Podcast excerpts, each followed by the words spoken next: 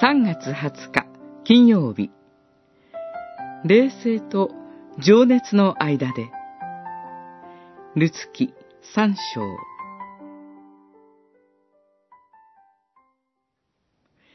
主は生きておられる。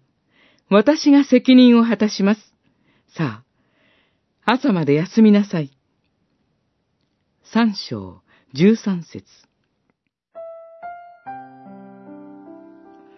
ルツは落ち穂拾いに出かけたところ、ボアズと出会いました。ボアズは、ナオミの親戚であり、ナオミの土地を買うことができる人でした。また、ルツと再婚することのできる人でした。そこで、ナオミはルツにプロポーズをするよう大胆な助言をします。ルツは戸惑いつつも言われた通りに実行しました。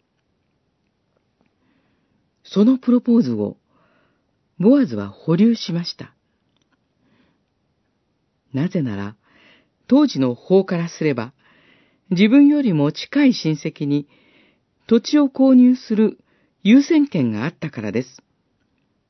しかし、もしその人たちが権利を放棄するなら、自分が責任を果たすと約束しました。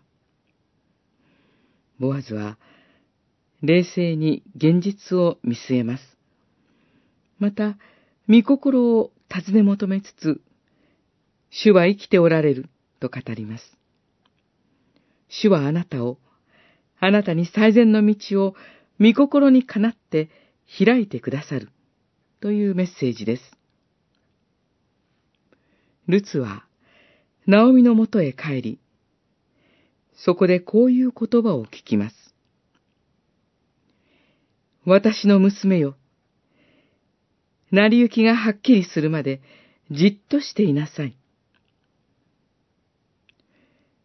御心に生きるとは、我を忘れて突き進むことからではなく、主を信頼し、冷静に待つことから始まります。